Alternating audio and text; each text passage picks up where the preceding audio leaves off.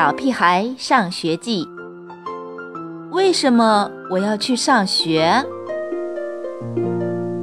为什么我要去上学，而恐龙却可以不上学？爸爸说：“恐龙太大了，会把教室撑破。”妈妈说：“恐龙只有两根手指，不会数数。”为什么我要去上学，而我的宠物狗 E.T. 却可以不上学？爸爸说：“E.T. 不懂得遵守课堂纪律。”妈妈说：“E.T. 不知道卫生间在哪里。”什么是课堂纪律呢？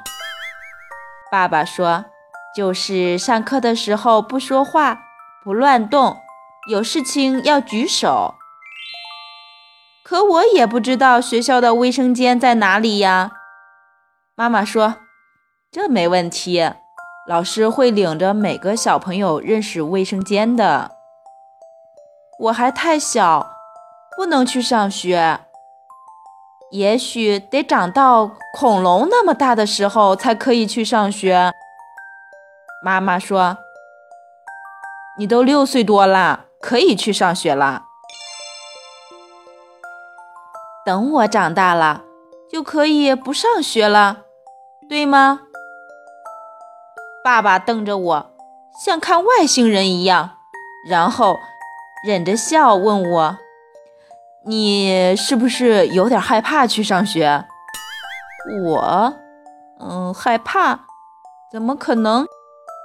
好吧，我承认，我是有点害怕，嗯，有点紧张。嗯，有点儿，反正就是不太舒服。也许等到了要上学的那天，我会感冒、发烧、流鼻涕。爸爸拍着我的肩膀，安慰我：“每个要上学的小朋友都会有和你一样的感觉，就连老师也会感觉有点不安和紧张的。”什么？老师也会？为什么呢？我心里冒出了一点好奇，想看一看老师不安和紧张的样子。我感到有些轻松了。也许上学并没有我想象的那么可怕。我的好朋友胡小图说：“学校很可怕。”没准儿会藏着一只专吃小孩的怪兽。可是邻居家的哥哥每天背着书包上学放学，看起来挺快乐的，并没有被吃掉呀。